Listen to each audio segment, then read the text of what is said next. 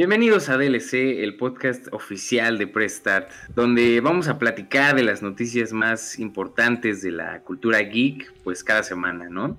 Yo soy su anfitrión Alex Castañeda y me acompaña el gran Siemens, Alex, el buen Mike, Hola. Paul, Aquí, hola. Nes Hola Alex, gusto en saludarte. y por primera vez en este programa, el gran Dreist. Mucho gusto. Ahora sí tenemos una, una gran aglomeración, ¿no creen? Hay casa llena. Excelente. Bueno, Y pues bueno, No vamos... es para menos. No es para menos, tenemos muchas cosas de cuáles platicar. Muchas cosas muy bonitas, excepto una, pero sí. Ay, sí, Así- hermoso. Así unimos a nuestra queridísima comunidad, ¿no? Pero bueno, vamos directo, directo a la polémica. Uf. Se viene ya lo saben bueno. de qué polémica estoy hablando. Bastante. Parte 2. ¿Qué rayos pasó? Sí, a ver, lo que pasó es que ya llevan como unos meses como medio tirándole bastante hate a The Last of Us por, sobre todo por las eh, filtraciones estas que tuvo hace un tiempo ya. Antes de que saliera, obviamente. Bueno, para el momento en el que estamos grabando esto, ya salió The Last of Us, ya se puede jugar en todo el mundo. Mucha gente lo está disfrutando. Exacto, que vamos justo a eso. Que resulta que en Metacritic, y una vez que ya salió el juego, pues no tenían prácticamente nada de tiempo desde que había salido, pero ya estaba en Metacritic eh, la calificación del público en 3, creo. 3.3 o algo así. 3.5. Exacto. Una calificación muy baja, más tomando en cuenta el juego que es. Sí, justamente no eso también. Pero la cuestión aquí Está es muy que... curioso porque Ajá. O sea, también lo que a mí me impresionó, yo la verdad me dirán muy mainstream y muy basic, pero me guío mucho también por los reviews de IGN. Y IGN le puso un 10 de Masterpiece. Y yo dije, órales, esto está, está denso, ¿no? bastante. Sí, sí, yo también he visto que, bueno, yo no lo he podido jugar, pero sí todos los, los medios chidongongos dicen que está súper bueno el juego, que la historia es otra onda, súper inmersivo, los personajes, las historias, todo. Visualmente está ¿Está increíble. Y no manches. He escuchado mucho que a los doblajes se les da mucho peso. Les dan el sentimiento de el hombre cansado que ya es Joe, la rebelde que se vuelve Ellie. Eso es bastante acertado, de hecho. Pero sí.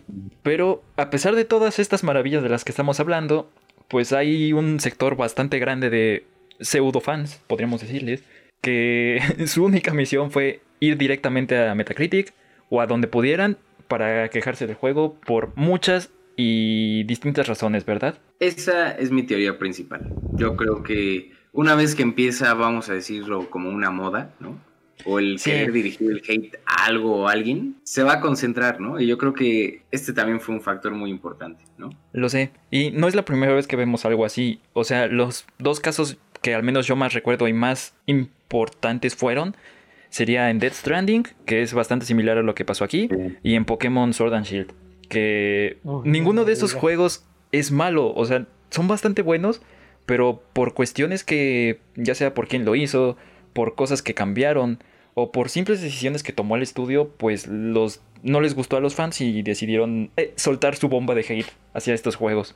Claro. Exacto. Mira, yo creo aquí que podemos sacar varias, ahora sí que podemos tomar varios elementos y pues bueno, yo pienso que puede haber uno de estos escenarios, ¿no? En primer lugar, puede ser que esto es un ejemplo muy claro de la diferencia que puede haber entre la crítica, ahora sí que por así decirlo, la crítica profesional a los usuarios mismos, ¿no? Que la- este, muchas veces sus visiones dif- difieren lo cual no necesariamente tiene que ser malo, ¿verdad? Y No. segundo, pues bien como tú y segundo, pues bien como tú decías, ¿no? Que muchas veces los juegos son muy bueno y sobre todo en esta época los juegos están siendo como víctimas, por así decirlo, de las modas o del hate, ¿no? Que y hasta cierto punto pues es un hate este como Injustificado. como te como dices, no, no, no tanto como justi- injustificado, pero como muy de moda, ¿no? O sea, si dicen, hay una persona, si, si tienes una persona que dice, ay, esto es malo, pues hay personas que simplemente sin saberlo, sin conocerlo, dicen, ah, ok, esto es malo, y también voy a apoyar esa idea, ¿no? Tienes toda la razón en eso. Entonces, pues yo creo que esto es también otro de los ejemplos de la polémica que aquí puede haber en cuanto a los videojuegos y su recepción.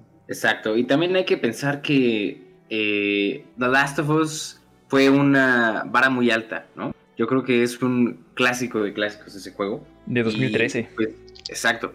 Y pues sin duda, eh, no ibas a complacer a todos los fans, ¿no? Sí, tienes razón. También yo creo, en mi opinión, o sea, yo no he, yo no he jugado de el 2 ni el 1, pero, pero yo creo que también, igual y como desde el punto de vista como justo de que no lo he jugado, mí me parece que también hay como una cierta, no sé, o sea, como un patrón, porque cuando salió Left Behind, hicieron muchísimos memes y le echaron muchísimo hate también de que, no manches, ahora Ellie es lesbiana, maldita sea, la agenda, ¿no? ¿Por qué Naughty Dog, no? Y ahora que salvar a la humanidad y Sí, exacto. Y ahora que Ellie es la protagonista y que su historia, bueno, que ella era la protagonista desde Left Behind, pero que todo el juego está alrededor de Ellie, pues no sé, o sea, yo creo que también eso es algo como también afecta porque ya ya ha habido como ese hate desde antes hacia el personaje de Ellie. Es que, bueno, o al menos yo leyendo estas cosas y todo, pues escuché, bueno,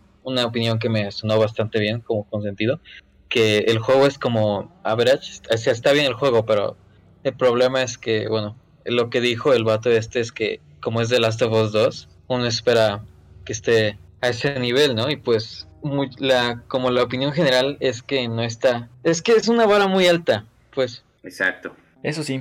Y, Algo- pues, Y es que también escuché como quejas de la duración del juego, que está medio corto. Y pues, pues todo el apartado gráfico todo eso está muy bien, ¿no? Pero sí es como que deja, siento. De hecho, ahora que lo dices, yo he escuchado un poco de, bueno, no quejas, pero sí comentarios de que hay momentos en los que parece que dura mucho la historia. Porque esto sí lo investigué ya. La historia del 1 dura aproximadamente 12 horas y la de historia de The Last of Us 2 dura casi el doble, o sea, casi 25 horas. Eso si te lo pasas en plan nada más la historia, sin, así como en plan rápido. Que Y- XQC lo terminó en 16 horas. LOL. estar cañón. Ahorita también me acordé justamente, ahorita me acordé de los memes que han estado haciendo de este, justamente de esta, ra- de esta, en esta cuestión, los memes como por ejemplo de, no sé, estaba viendo juegos como Sonic 2006 o el, eh, hasta el mismo E.T. creo, ¿no? Justamente ti para su- NES, su exacto. recepción tenía más, que ahora resultó que su recepción era más alta y ya le hicieron muchísimos memes de eso. Incluso como el de Itachi ahorcando a Sasuke, Ah, claro. Sí. las caras, ¿no? Y yo creo que también algo que hay que tomar en cuenta es como que, a final de cuentas, o sea, que como una, una crítica de IGN o una crítica de cualquier medio grande, ellos son expertos en los videojuegos, ¿no? Y ellos toman en cuenta muchísimas cosas, tal vez nosotros no vemos. Y, Eso o sea, sí. sí está bien como llevarnos, este, por la crítica de la, la, sí, de los meros meros, pero también, o sea, a ti no- si es la crítica de los que lo jugaron y que no les gustó, pues está bien, solamente que no pase como estos brodies, nada más porque que no fue lo mismo que el uno, que era algo muy difícil que fuera, y le pusieron cero, ¿no? Sí, O sea, tam- también ahí hay que, que ver qué onda. Porque- pero pues sí está esa- toda esta onda de The Last of Us. sí, nada más rápido como para que sigamos avanzando en esto del- de nuestros comentarios. Pues yo sí me gustaría que recomendarles demasiado a todos los que vayan a jugar The Last of Us es que, que lo jueguen, que lo disfruten y que no se dejen llevar por estas personas que simplemente porque por razones sin muchos motivos digan que es, es un mal juego. Porque estamos todos de acuerdo que les haya gustado o no, es un muy buen juego. Que sea mejor que el 2, que el 1, perdón, eso ya dependerá de cada quien. Pero en eso sí, no podemos decir que el de Last of Us 2 es un mal juego, porque está lejos de serlo. Entonces, pues jueguenlo ustedes lo y... positivo. Ajá, jueguenlo ustedes, creen su propia opinión del juego y no dejen que los influencien tanto, sobre todo para tirar hate, ¿verdad? Exacto, sí, ese, ahí, ahí vamos a dejar la polémica, ¿no? Sí, sí, sí. Eh, y pasando a mejores noticias, después de 12 años de espera, Uf, tenemos un nuevo Crash Bandicoot. Crash 4. Que quiero, que no es por nada, pero quiero decirles que en la predicción de los juegos de Sí. PlayStation yo lo mencioné de que iba a haber un nuevo Crash. De hecho, dijiste que iba a haber un nuevo Kingdom Hearts y un nuevo Crash y le atinaste a los dos. ¿Eh? Yo creo que sí cuenta, exacto. Sí, sí cuenta, sí cuenta. Justamente, o sea, Crash es una, es una saga muy, es una saga muy icónica de la parte de Play, de parte de PlayStation. Y era, hubiera sido como ilógico que hayan sacado una nueva consola sin sacar un nuevo juego de este estilo. Eso sí, aunque eh, para los que no estén atentos eh, a las redes sociales de Activision y todo esto, pues eh, el día de hoy, 22 de junio, anunciaron por fin el, el nuevo Crash que se llama Crash 4, It's About Time. Que es literalmente la continuación de Crash Bandicoot 3 Warped. Y nombre tan conveniente. lo sé, se ve muy bonito. Está desarrollado por Toys for Bob. Sale el 2 de octubre octubre. de este año para Xbox y PlayStation 4. No sabemos si vaya a haber versiones para las nuevas consolas. Probablemente sí, pero no sé, me emociona mucho este nuevo Crash. No sé si ya vieron el tráiler de presentación, pero se ve increíble. Muchas dinámicas interesantes, ¿no? Y conservan varias cosas, eh, obviamente, de los originales, que pues la verdad es que es una bomba de nostalgia, ¿no? Sí, se ve mucho como el primero, de hecho, así como estos niveles como muy cerrados, pero llenos de cosas. Se ve muy bonito, muy bonito. Sí, justo eso me recordó. Además, algo que es bastante importante de mencionar es que los que lo están haciendo son tanto personas que trabajaron en, el, en la remas- remasterización, como también han trabajado, bueno, son expertos en hacer juegos de plataformas como en 3D, entonces están muy buenas manos. Y no sé si se fijaron del todo, pero se alcanza a ver que el diseño de Crash no es exactamente el mismo que vimos en las remasterizaciones.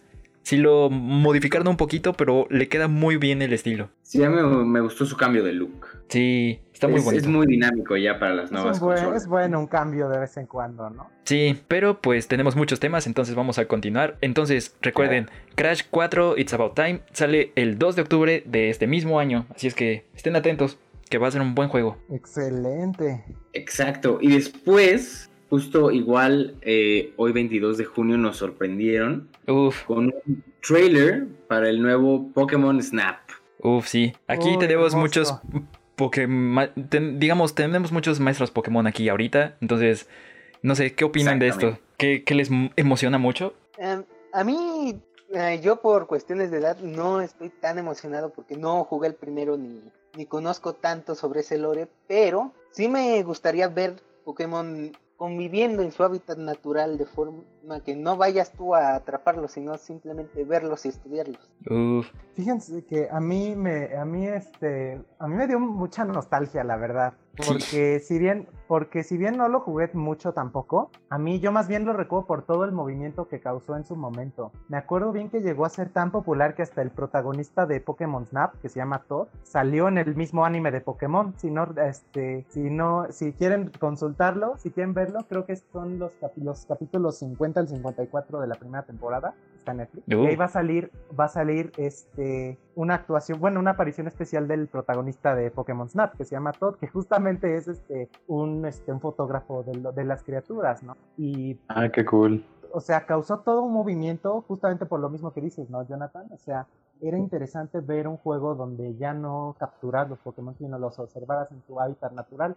Que fíjense que algo que me causó mucha, mucha, que me causó mucha intriga, la verdad, es que en una parte del tráiler vemos a un, no me acuerdo si es un Pidgeot o un Pidgeotto, un poco Magikarp. cazando a un Magikarp. Sí. Y yo dije, wow, o sea, al parecer tenemos relaciones de predador-presa en el mundo de Pokémon, ¿quién lo diría? Y pues bueno, o sea, cosas así como es, cosas así, me, a mí la verdad me gustaban mucho también porque nos, da, nos estamos dando cuenta de que pues realmente estamos viendo una emulación del mundo real, ¿no? O sea, la biología, este, y bueno, este, bueno, la verdad es que yo, eh, habiendo estudiado algunos temas también de biología en la escuela, pues me doy cuenta de que pues no es tan, tan, no es una no está tan alejado de lo que realmente vivimos en el mundo, ¿no? A final de cuentas, pues son los Pokémon están basados en animales, entonces, pues es muy interesante. Ahora, a mí se me hace muy curioso que después de 20 años hayan revivido la franquicia, ¿no? Y no manches. ¿Por qué ahora, no?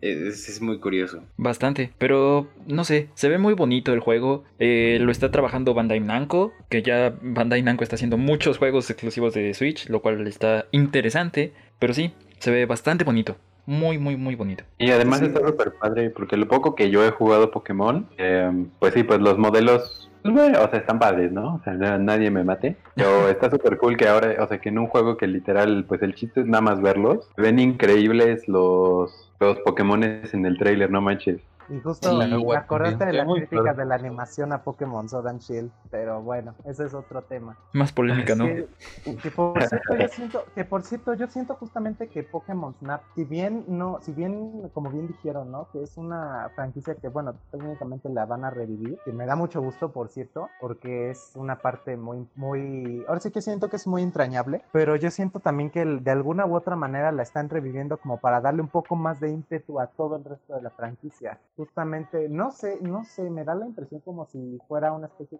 de buffer para este uno, para, ahora sí que como para sanar de una vez por todas las heridas de Sword and Shield, y dos, para prepararnos por el futuro. Oh, exacto. Justo sacar. güey. Es decir, ¿creen que haya un, hay un crossover entre todas estas, vamos a decir, pequeñas franquicias de Pokémon eh, en cuanto a algún tipo de crossplay? Mm, Pues teniendo en cuenta Pokémon Home, igual y en algún momento dicen, ah, pues lo que puedas hacer en, yo qué sé, en un nuevo juego de Pokémon lo puedes usar en este y también en este. A lo mejor sí, o a lo mejor no, no sé. Pero yo creo que sí tienen como la, la capacidad de hacerlo. Entonces, pues sí, ya lo puedes hacer utilizando Pokémon Go, Pokémon de 3DS y el Pokémon de Switch. De cierta manera sí se pueden conectar para pasarse sus Pokémon. Entonces, igual... Igual en algún futuro vemos algo que vincule literalmente todo lo que saquen. Entonces, estaría interesante. No me sorprendería, ¿eh? Aunque la verdad, este, la verdad es que en, cuestión del lore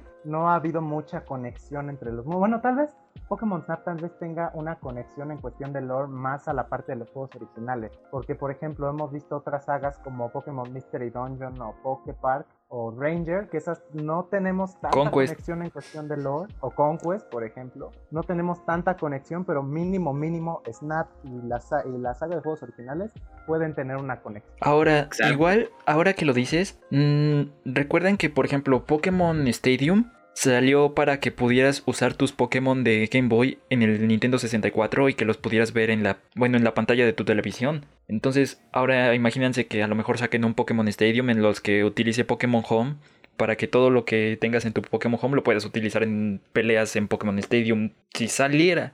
No sé, se me acaba de ocurrir. Al- algo así estaba pensando en cuanto al plan tú, de pero yo no subestimaría, no sé tú, pero yo no subestimaría a Pokémon en ningún momento. No, porque Además, Nadie sabe con qué nos pueden salir. como juegos para cepillarte los dientes.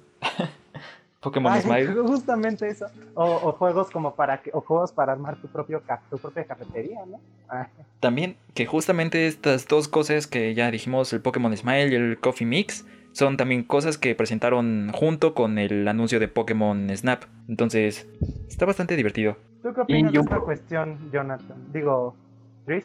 Sí, porque me gusta que además se están diversificando para, no sé, para, como dicen, compensar un poquito el que a los fans no le haya gustado lo de la tanto animaciones como el recorte de la deck nacional en espada y escudo, aunque ya están volviendo muchos Pokémon queridos, tan solo en esta primera expansión. Mi querido Lycan Rock. Exacto. Yo siento que, yo siento que pues ahorita lo que están buscando con estos dos lanzamientos, si bien, si bien yo creo que todos sabemos que no van a llegar a un gran impacto como los juegos originales, pero yo siento que lo que están tratando de hacer ahorita es como aumentar un poquito su audiencia, ¿no? Su target. Obviamente está clarísimo de que el target de estos dos, de estos dos lanzamientos es el público infantil. Y pues yo, pues, a mí, bueno, no sé ustedes, pero a mí en lo personal me gusta mucho esta idea porque, bueno, o sea, estamos asegurando de alguna manera el futuro, ¿no? Son las, ellos son las futuras generaciones de entrenadores Pokémon y pues eso a mí me gusta. Exacto, y pues ya saben, lo, lo escucharon aquí primero. Como en, como en todo, en lo que hemos Sí. hecho predicciones, ¿no? Aquí lo escucharon primero. Uf. Oigan, y hablando de las expansiones, ¿tú ya, la, tú ya jugaste el DLC, no, Nes? No, la verdad todavía no, no me he dado, no me he dado el tiempo, pero la verdad se ve muy interesante porque le metieron muchísimas nuevas mecánicas y muchísimos nuevos Pokémon, la verdad. Bueno, y más que nuevos, aparte de regresar a los del, de- a los del Dex nacional, metieron formas Gigantamax y metieron a los, a los dos nuevos Pokémon que son este, Kofu y Urshifu. Bueno, la Sí. verdad es que no me dejarán mentir, pero creo que van a estar rotísimos. Sí, y más por su habilidad que hace que pases por cualquier movimiento de protección, detección, creo que hasta Maxi Barrera, si eres Gigamax. Sí, Que obvio que también hay que mencionar que le dieron su forma Gigamax, entonces está súper, va a estar súper poderoso, esto- es- van a estar súper poderosos estos dos. Y hablando Y de es legal a mí me gustó. Es, competitivo. y es VGC Legal, efectivamente. Lo más sorprendente de eso. Eso da miedo. Pues creo que aquí sí da miedo porque ya tenemos aquí varios Pokémon que a mí en lo personal yo he tenido experiencia con esto y a mí me dan mucho miedo Pokémon como por ejemplo Dragapult, este el Ferrothorn todavía sigue siendo un poderosísimo. Un clásico. A mí me, a mí me derrumbó en un, en un torneo hace algunos días. De, de quién más me da mucho miedo. Aegislash también a mí obviamente me da. Es, es, un, es un tipo muy poderoso. Este, pero pues a ver cómo esta nueva edición de Urshifu cómo cambia el competitivo. Eso sí, No, también, también los nuevos movimientos están. pues, tienen mucho.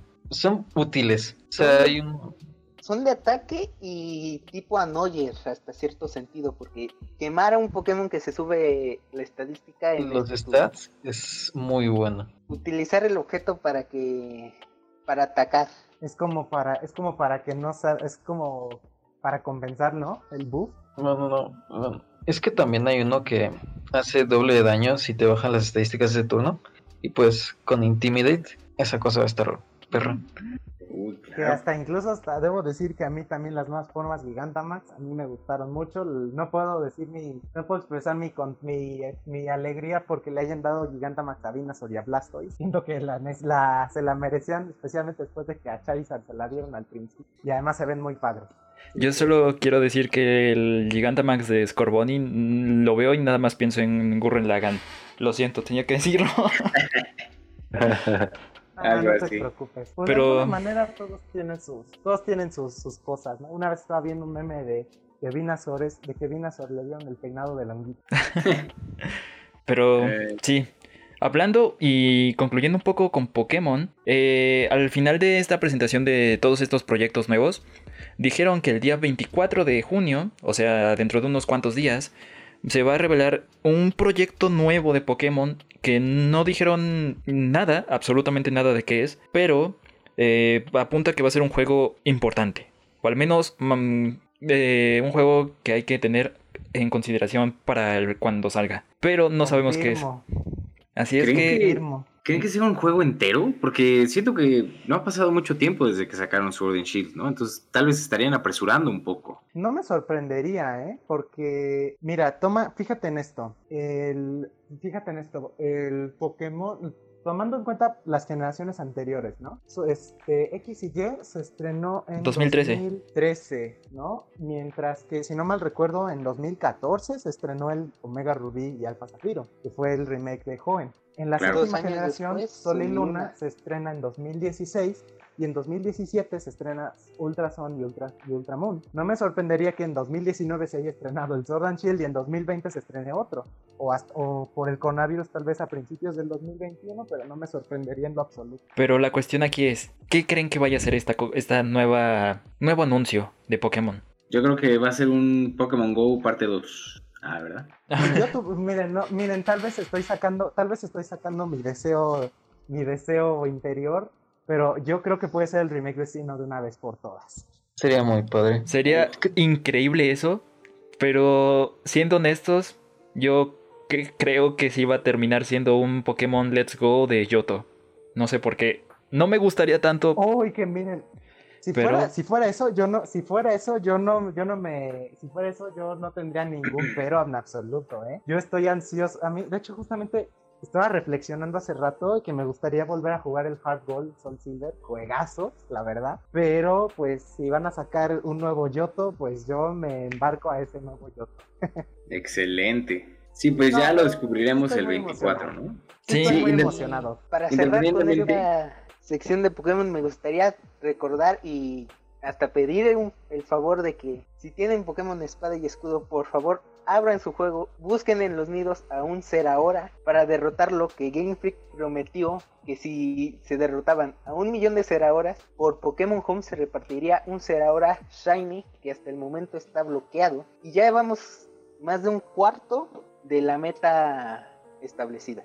¿Cuál es la fecha límite? Tenemos siete días todavía, una semana. Uh, Una semanita. Qué bueno que me avisas entonces para ir preparando a mi equipo. no Para darle intenso. Ese será ahora, ese será ahora no va a poder contra mi Charizard. Ah, ja, ja, ja. Uf, Oh. Ya. Y bueno, en otras noticias, tal vez no muy buenas para, Lo sé. para algunos. ¿no? F. Eh, adivinen qué juego eh, se atrasó de nuevo, ¿no? Cyberpunk. Otra vez. Uh, Pasaron Otra de vez. La fecha anterior que habían dicho era eh, septiembre 17, creo. Creo que sí. Y ahora será noviembre 19, ¿no? Por dos mesecitos. Que Y pues, no ¿qué, sé. qué rayos está pasando aquí, no? No sé si decir, no sé si llorar o reír, amigo.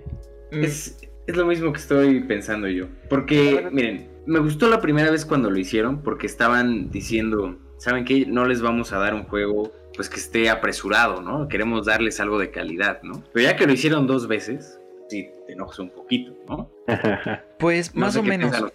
Porque eh, desde la primera vez que, que lo retrasaron, habían dicho que ya la historia ya estaba terminada, que estaban haciendo como, pues puliendo todos los detalles de lo que es el mundo abierto y toda como la exploración que va a tener el juego. Pero eh, estaba viendo y hay como rumores, no es, esto no es cierto, todavía no se confirma nada de esto, pero hay personas que dicen que tal vez hicieron esto para preparar mejor el lanzamiento también de Cyberpunk en la nueva generación, que muy probablemente salga a lo mejor por las mismas fechas. Que ojo, CD Projekt Red ya dijo que en las versiones de Play 4 y Xbox One se van a ver bien y van a funcionar bastante bien. Pero no me sorprendería que si lo hubieran atrasado un poquito más para que también lo pudieras jugar. No de lanzamiento a lo mejor, pero cerca del lanzamiento para, el- para las nuevas consolas. Exacto. Sí, sí, sí, es siempre el capitalismo afecta aquí, ¿no? Y alguien, y alguien pobre, pues no, no, no se puede, ¿verdad? No sé, yo la verdad lo es que ya lo he estado esperando desde hace desde hace ocho años que nos lo enseñaron, ya dos meses, a mí, a mí ya se me hace como, bueno, pues bueno, bro, X. Lo sé. Exactamente. Es, es- se me hace muy eh, loco exactamente que sacaron el teaser eh, hace ocho años, ¿no?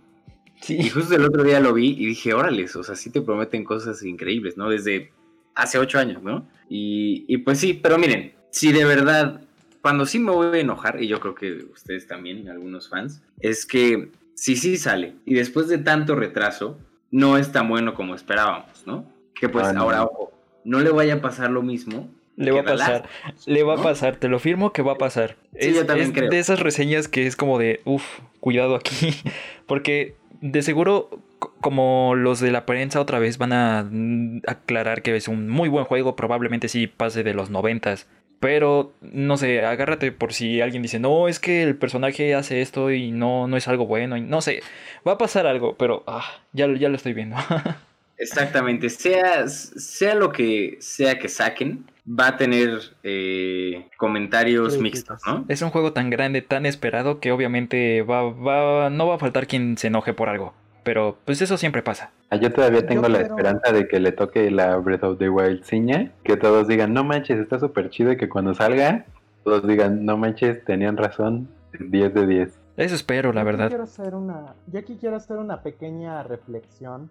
Yo aquí quiero hacer una pequeña reflexión ahorita que estamos hablando de todo esto. Y es que fíjense que absolutamente ninguna franquicia, ningún, ninguna compañía de videojuegos se va a quedar sin sus críticas respectivas. Como hemos visto, básicamente todas las franquicias, todas las compañías han tenido algún problema, desde críticas hasta baja recepción, en este caso retrasos de los juegos. Entonces yo creo que pues ahora sí que como, como buenos fans, por así decirlo, pues hay que tener ahora sí que un poquito de fe en nuestro, ahora sí que en nuestras franquicias favoritas, este, saber que de alguna u otra manera van a ser a- algo bueno para nosotros, literalmente y pues hay que hay que estar siempre positivos, ¿no? Verlo, este, ¿cómo se llama? En, ahora sí que ver lo positivo de los juegos y en el caso de que no nos guste, pues siempre podemos, siempre tenemos la libertad de buscar otras opciones, ¿no? Que ni siquiera, que, ni, que no, ni si- no significa cambiar de compañía, nada de eso, ¿no? En- dentro de las mismas franquicias hay cosas muy buenas. Sí. Exacto. Y pues justamente uniendo, bueno, agregando un comentario a toda tu reflexión, pues también hay que entender que los juegos los hacen un grupo bastante grande de artistas, de personas que se mm, dieron todo para poder sacar ese juego. Y no es justo que nada más porque no te haya gustado algo que sucede en el juego, les los trates como si, no sé, como si fueran personas malas solo porque hicieron algo que estás jugando, ¿sabes? Son personas lo que lo hacen, son humanos. Ah, justamente habría que ser un poco más empáticos y ponerlos en, en, en sus zapatos, ponernos en sus zapatos, ¿no? Así que pues de que esas personas literalmente su trabajo, ¿no? Ell- Ellos están este, ganándose la vida haciendo esto y pues obviamente este, lo quieren hacer bien, ¿no? Entonces hay que tener un poquito más de empatía y pues, no sé si decirlo, no sé si esto es correcto, pero un poquito más como de compasión y comprensión, ¿no? Exacto, y lo importante de todo esto es que eh, estos desarrolladores de juegos pues a cada rato están rompiendo barreras, ¿no? Eh, y así es como descubrimos las cosas que nos van uniendo, ¿no? A nuestra queridísima comunidad, ¿no? Entonces si nos quedamos como un color, no vamos a poder descubrir las otras maravillosas cosas, ¿no? Eh, Sí. Que podemos tener como comunidad, ¿no? Entonces eh, hay que verlo esto como un espectro enorme para eh, ver qué nos puede dar eh, un juego, ¿no? Eso Pues yo creo que este va a ser el caso de Cyberpunk, ¿no? Porque ya sabemos que están dando cosas que antes no, no nos habían ofrecido, ¿no? Exacto, sí. A la hora de jugarlo, habrá que jugarlo con mente abierta, Es como su mundo, güey. Sí. tanto como su mundo en, en efecto. No, pero pues, a mí algo que me gusta mucho pensar es algo que, que escuché ahí en, el- en la red, pero es como, o sea, bro, si no te gusta, no lo compres, ¿no? Y esa es una gran forma como de enseñar como, eh, pues que sí tuvo mala recepción. Al, por ejemplo, algo que a mí se me hizo súper interesante fue que, por ejemplo, la, ahora que salió Sword and Shield, eh, to- pues todos conocemos a nuestro amigo Arad, que estudia... que Saludos. Shout nosotros out a Larat. Que justo me dijo como, no, la verdad es que yo no lo voy a comprar porque no me gustó que le quitaran lo del Pokédex y las animaciones tan feas, etcétera. Estoy seguro que Pokémon vendió un buen. Es de los que más ha vendido. Pero, o sea, yo creo que, o sea, a final de cuentas, toda esa gente que no lo compró por el Pokédex y por todas estas cosas que no les gustaron, ya es que dijeron, este, o sea, si no, si no estaba en sus planes, por ejemplo, añadir a los demás Pokémon que se me haría raro, ahí sí dirían como, no, pues sí hay que meterlo, chavo, ¿verdad? Porque pues hubo menores ventas de las que esperábamos, ¿no? Entonces, este, entonces, pues si algo no te gusta, pues, no- o si te quieres esperar, por ejemplo, a que baje de precio, etcétera, porque pues si crees que no vale los 60 dólares, etcétera, a final de cuentas, pues el que lleva el mercado es el consumidor. Entonces, pues, tú tienes el poder, chavo. Tu cartera. Exacto. Y además, el quejarse pues en, en todos sitios, de hecho, lo que hace es beneficiar al, a la empresa, al juego, porque a pesar de que nos duela, por ejemplo, lo que está pasando con The Last of Us, pues en estos días no se ha hablado de nada más que The Last of Us. Y quieras o no, es publicidad. No es buena, pero hace que el juego sea actual y que esté en boca de todos. Sí, ¿cuánta gente eso- no lo va a y eso a comprar la para larga ver va- y este, eso a la larga este va a ser mal, ¿no? O sea, Sí, para decir como, oye, sí está bien fea la historia, a ver, lo voy a comprar, ¿no? justamente eso. Que al final de cuentas al- siempre termina ayudando al, al estudio. Entonces, sí, justo como dices, si no les gusta algo, mejor no lo compren y ya. Exactamente. Aún así, por ejemplo, ahorita que mencionaste con la típica polémica de Sword and Shield, que obviamente, que la verdad a mí ya me está cansando un poquito. Pues saludos. Pero, pues, o sea, sí, como, o sea, como bien decía, ¿no? O sea, Arad tiene sus opiniones. Yo, por ejemplo, yo como fan de Pokémon también, te- este, yo lo comp- yo compré el Sword and Shield con un con- yo compré con el hype que, que tenía, ¿no? Por Yo igual. decirlo, ¿no? Ya, y, y la verdad, miren, lo, lo voy a, este, ¿cómo se llama? Lo voy a admitir, o sea, no es el juego más el santo grial de los juegos de Pokémon, pero pues, No un es juego malo. muy disfrutable, yo lo disfruté cuando lo jugué y pues eso es suficiente. Ahora sí que para mí es suficiente porque a mí sí me hizo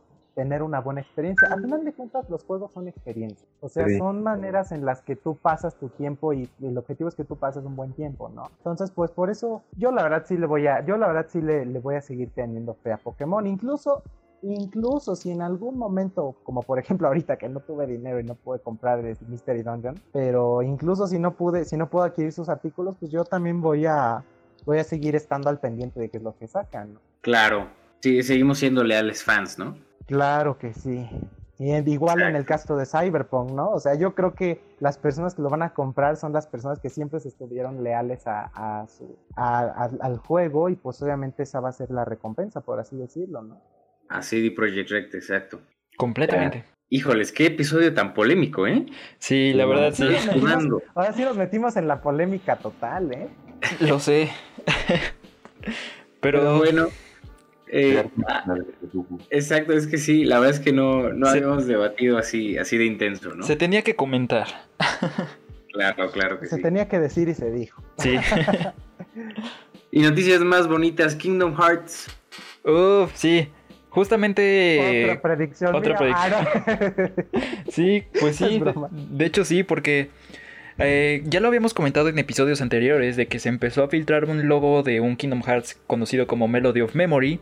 Pero ya justamente en estos días salió un video en el que anunciaban todo como los proyectos que tenían para, bueno, al menos los proyectos cercanos que ya tenían para Kingdom Hearts, en los que se anunciaron cosas tanto de los- sus conciertos, sus juegos de celular y para sorpresa de todos, el nuevo juego Kingdom Hearts Melody of Memory, que es un juego de ritmo eh, en el universo de Kingdom Hearts, lo cual a mí me emociona muchísimo porque es hecho por los que hacen el...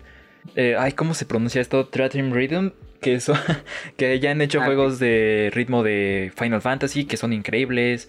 Entonces, está en muy buenas manos, se ve muy bonito. Y lo curioso es que de seguro sí va a estar, sí va a ser importante para la historia de Kingdom Hearts. Todo apunta a que va a ser después de lo que sale en Remind del DLC del 3. Entonces va, va a estar muy bonito. Y para la sorpresa de todos, sale este año Switch. 2020 en PlayStation 4, Xbox One y Switch. El primer Kingdom. Hearts que llega a Switch. Que eso es histórico, ¿eh? Eso es histórico, nunca había pasado. no, que yo creo que este eh, va a ser como una prueba de fuego para ver qué tan bien vende Kingdom Hearts en Switch. Para, no sé, yo tengo el presentimiento de que en algún momento se están planteando sacar las colecciones de Kingdom Hearts en Switch. Porque ya salieron por fin de Play 4 en, a Xbox, entonces probablemente lo puedan hacer en Switch. Entonces yo creo que depende de cómo le vaya el Melody of Memory. Y va a ser muy interesante a ver cuál va a ser la estrategia de Kingdom Hearts. Al igual que como mencioné hace rato con Pokémon, este, de aumentar su, su target, pues este es también el mismo caso de Kingdom Hearts que va a buscar aumentar su, ahora sí que su área de influencia, ¿no? Ahora también está buscando a los usuarios de Nintendo a ver qué tan, qué tanto appeal tienen, ¿no? por así decirlo. Sí, Pues a ver cuál va a ser la estrategia de Kingdom Hearts. Que miren, la verdad es que a mí sí me, me atrajo, tú, te lo he platicado con, lo he platicado contigo, Mike, de que a mí sí me atrae mucho ese, ese juego. Entonces, pues estoy muy a la espera a ver qué, qué onda. yo también estoy Ojalá y bastante tenga el emocionado. suficiente dinero para comprarlo. Sí, lo sé. No tiene fecha exacta, precisa de lanzamiento, pero solo se dijo que sale este año 2020. Probablemente por octubre, noviembre va a salir, segurísimo. Un buen juego para Navidad, Kingdom Hearts, siempre lo es.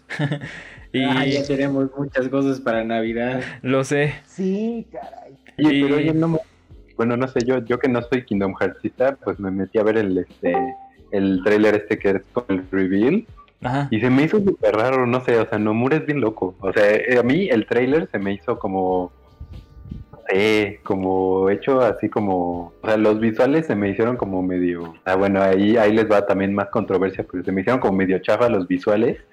Dije como, esto parece fake. ¿Seguros que esto sí es verdad? Esto Pero- ya se y- volvió un debate.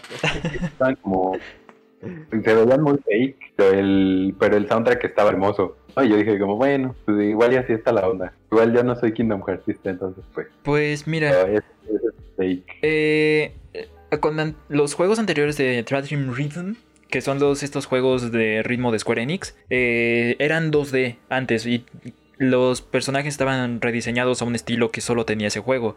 Pero en este caso se alejaron un poco de ese como estilo medio como medio chibi para hacerlo ya en- con el estilo como ya en plan del universo de Kingdom Hearts. Que algunas cosas se pudieron ver del juego que, mm, o sea, son cosas que sí van a contar una historia porque así es Nomura y siempre con cada entrega de Kingdom Hearts le va agregando cositas por más extrañas que sean las entregas. Pero pero sí, justamente como dices, es tal vez un raro, un poco raro, porque se ve como Sora y los otros personajes que lo acompañan dependiendo de la canción, así como corriendo en una pista, que es en donde Sí. aparecen como todas las notas y esto. parece fake es el que el que apenas era como el teaser que nada más vieron como imágenes de Kingdom Hearts y al final decía Kingdom Hearts 2020 Sí, podría ser. en ese en ese fue el que sí dije what pero pero X X este siguiente no hay pe- Sí, ah no ahora sí chido ahí viene el clickbait El clickbait. Lo sé. para hacer main, min, min eh, en Smash desde la beta. Exacto, Sí. se unió un nuevo contendiente a la arena de Smash. Min Bin del juego ARMS. Min Min. que justamente se anunció hace unas pocas horas, pero por lo que alcancé a ver, me gustó bastante. Se ve que va a ser un personaje con bastantes... eh, como... o sea, si, si te mantienes siempre alejado, siempre vas a tener la ventaja con Min Min. Entonces va a estar Y- muy chistoso. Yo creo que va a estar un poco roto. Más que nada, me impresionó mucho el side B. Tiene demasiado alcance y por lo menos en lo que nos enseñaron del trailer, eh, sí, sí está muy OP. A mí ya me dio miedo, a mí ya me dio miedo de que Sakura dijo que Min Min va a ser buena contra los pesados, entonces ya me dio miedo Min Min para pelear contra Min Cineroy. No contra Violet. Queridísimo Incineroar. UF. Aguas, potencial los bueno. Ay, mira, me, me mencionas a Violet que, que últimamente me he estado tramando mucho con él, he perdido muchas contra un. Uf. Tú te hype, por cierto, tú te hypeaste mucho con Min Min, ¿no, Paul? Ah, pues de todo, desde que anunciaron el que iba a haber un personaje de ARMS, dije, ah, yo la que quiero es Mimi. Y pues, afortunadamente sí fue. Sí. Wow. Y además presentaron... El peor del mundo. Además presentaron el, ya saben, el típico video como trailer presentación en el que tienen que ir como recogiendo esta cartita de, de Smash. La animación estaba súper bonita. Exacto, sí, eso te quería remarcar. Vimos a- la animación. Lo sé. Capitán Falcon como mesero. Capitán Falcon como mesero. No, comiendo, comiendo, comiendo su ramen. No, pero al final, ramen. no, pero al final está como mesero en el, en el background, ¿no se dieron cuenta? Ah, no. Órale. La verdad, solo No me no centré en... ese detalle. Yo solo me centré en Kirby comiendo su tazón de ramen completo. Es que es mesero porque es low tier, bro. Nada de Naruto ahí, no, no es cierto, ¿eh?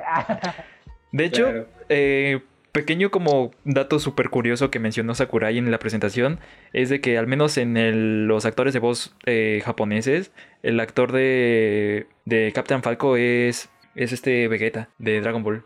Órale, qué cool. ¿En japonés? Sí, en japonés. Órale. Wow.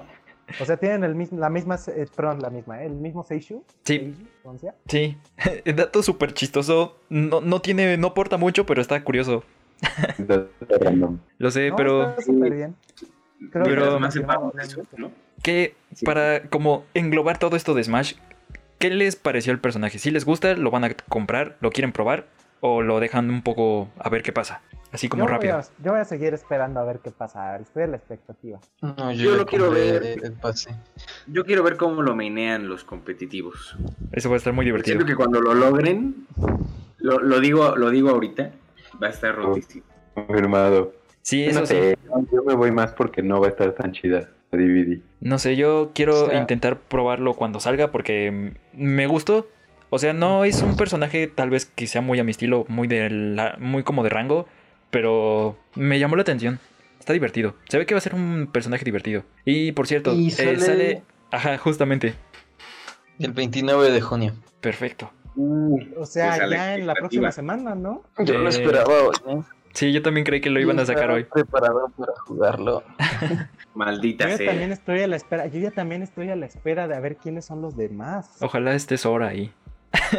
Phoenix. Wright. Quiero Phoenix Wright. En el Rhythm of Por Memory. algún momento, por por- algún por- momento, te puedo jurar que por algún momento pensé que Ratchet podría estar ahí también. No, No. no, no. No, eso sí no. ¿Otra apuesta o qué? Esa Es una, es una, es una, es una esperanza muerta que tengo. Es ¿sabes no va a pasar. Mucho, creo que me hypeó mucho el, el- creo que me hypeó mucho el, este, el anuncio de PlayStation 5, no sé, tengo que decirlo. Es que está Desde muy Desde increíble. Que, desde que lo, desde que lo vi como que hasta me, me- hasta cierto punto me atrajo. Me, me voy a. Vale. Ah, imagínense, si no tengo dinero para comprar los juegos de Switch, imagínense para la Play. y bueno, antes de irnos, eh, ¿alguna recomendación que tengas, Mike? Uf, justamente hoy vengo cargado con recomendaciones. Les voy a recomendar un juego y dos series. Primero empecemos por el juego. Estuve jugando en mi Play 4 eh, Bioshock Infinite. No jueguen. Hace mucho lo empecé y me la pasé literalmente una hora y media en solo la primera parte de Columbia. Es, Primero mole ese Es- juego. es una obra No maestra eso. spoilers, no spoilers. Sí, sí, no spoilers. es una obra maestra, pero no deben de jugarlo. Si no lo han podido jugar, háganlo. No es un juego caro, por suerte. Y en Play 4, Xbox y obviamente en PC corre increíble. Todas las versiones están muy bien hechas. La historia es increíble. Jueguenlo, se los recomiendo mucho, pero muchísimo. Y No. eh. Sí, y en cuestión de series, justamente en estos como días estuve bastante como viendo qué cosas como quería ver, un poco como en plan relax, pero a la vez que me contaran una buena historia. Y quiero recomendar dos series. Eh, la primera es, no sé si la conozcan, pero se llama Ruby, que es RWBY. Es animación 3D por el estudio de Roster Teeth, que está... La historia es bastante buena. eh, se echan las temporadas súper rápido. La última temporada es Ruby Volume 7, o sea, la séptima temporada es muy buena. Te que- quedas muy picado siempre con la historia, entonces si pueden verla, se les recomiendo desde la primera temporada hasta la última. Advertencia, la primeras, las primeras temporadas son episodios como de 5 minutos y con una animación bastante me, porque no tenían mucho presupuesto, pero ahora ya con la última temporada, la séptima, se nota muchísimo la mejora de, de que ya pueden tener mucho presupuesto de la serie. Entonces, muy recomendable, batallas muy increíbles, un soundtrack increíble. Y la última serie que también recomiendo que esté en Netflix es la de Shira y las princesas del poder, que es muy buena historia, termina, tiene un fin, lo cual es muy bonito. Son cinco temporadas de 13 episodios cada una. No son episodios este, autoconclusivos, o sea, sí, sí va como por arcos contando la historia, lo cual es muy bonito. Los primeros episodios tal vez son un poco me, los primeros tres, pero a partir de ahí la em, historia empieza y es un... Es una muy buena historia que contar, entonces chequenla si les gusta la animación. ahí se las dejo. Perfecto, excelente. Eh, por mi parte, yo creo que eh, esta semana eh, empecé a ver. Esta serie ya tiene, ya tiene mucho, de hecho, pero muchos me la recomendaron y quién sabe por qué no la vi. Pero se llama Love, Dead and Robots. Ah, ya, sí. Es, es de Netflix y son básicamente capítulos eh, independientes, ¿no? Son como. eh, es como una antología de historias de ciencia ficción Animadas. eh, animadas. Como un Black Y- Mirror. Exacto, es tipo Black Mirror, pero esta me gustan porque están muy eh, están muy distópicas y, pues, y la verdad es que me gustó muchísimo. Eh, así que si no la han visto, por favor véanla, no se van a arrepentir y se la echan en menos de dos horas, se los juro. Sí, está, está muy padre porque cada episodio tiene su propio estilo de animación, lo cual está muy cool. Exacto, y muchos de estos animadores también han trabajado en eh, varios videojuegos y concept arts, entonces la verdad es que sí vale mucho la pena. Confirmo. Uno cree hasta Pues la verdad es que desenterré mi queridísimo Fallout 4.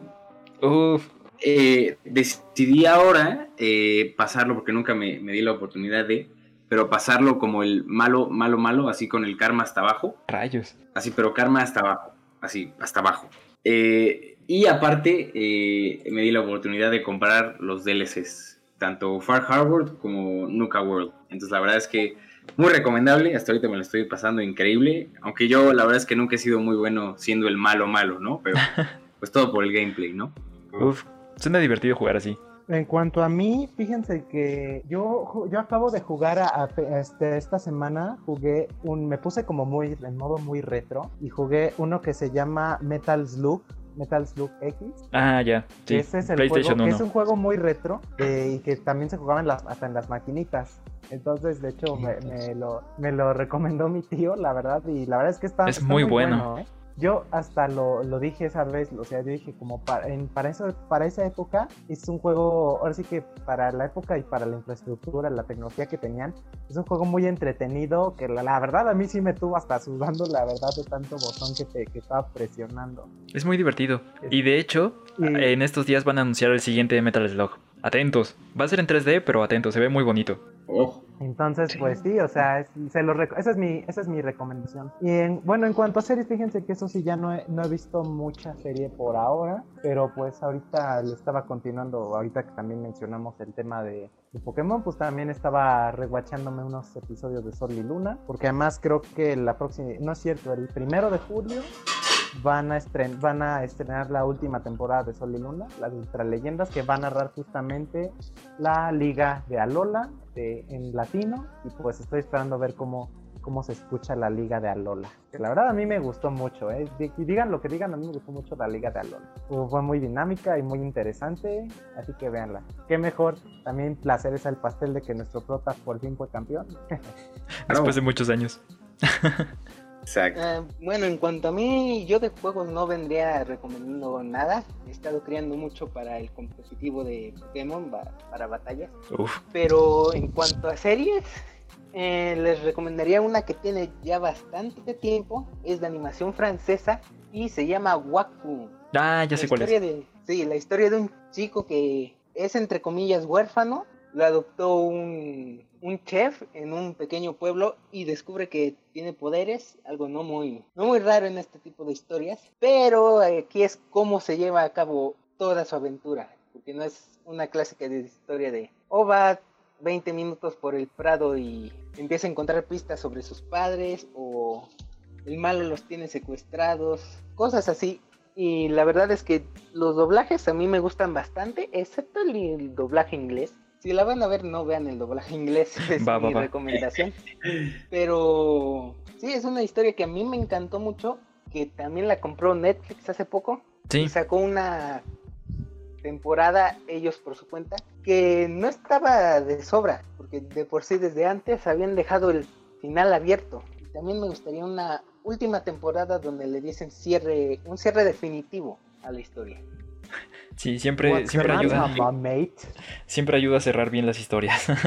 ah, por cierto, porque el orden está medio raro para verla porque es temporada 1, temporada 2, luego tienen como un spin-off que es parte de la historia principal, y después la temporada 3 que tienen en el catálogo. Como Evangelion. Uf, Evangelion. Uy, no, qué, qué, buena, qué buena obra es. Y eso sería por mi parte. Va, ¿quién más? ¿Quién más? Yo, yo vengo a repetir mi recomendación de la semana pasada de Xenoblade Chronicles Definitive Edition. Uf. Que ahora sí ya le he metido muchas más horas. No manches, está bien perrón.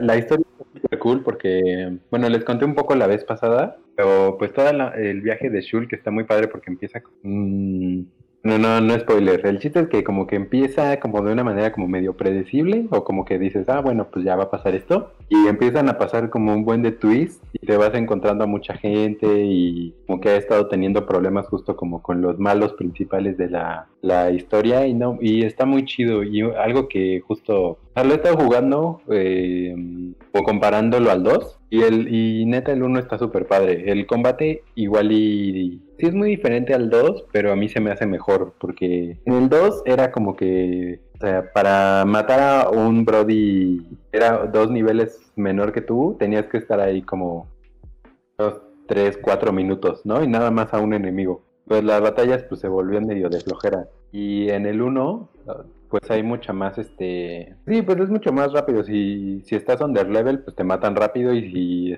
y si estás over level, pues los matas bien easy. También como que toda esta onda de las artes y del monado, está súper padre. El combate es mucho más frenético que el del 2 y la historia está muy chida. Entonces la verdad es que sí, les recomiendo mucho Xenoblade 1. Que el 2, también. Les gustan mucho, si son muy RPGistas, igual y sí les gusta. Pero, pero también está chido en Gongo. Ok. Paul. Uf, no, es que yo he jugado un montón estas dos semanas.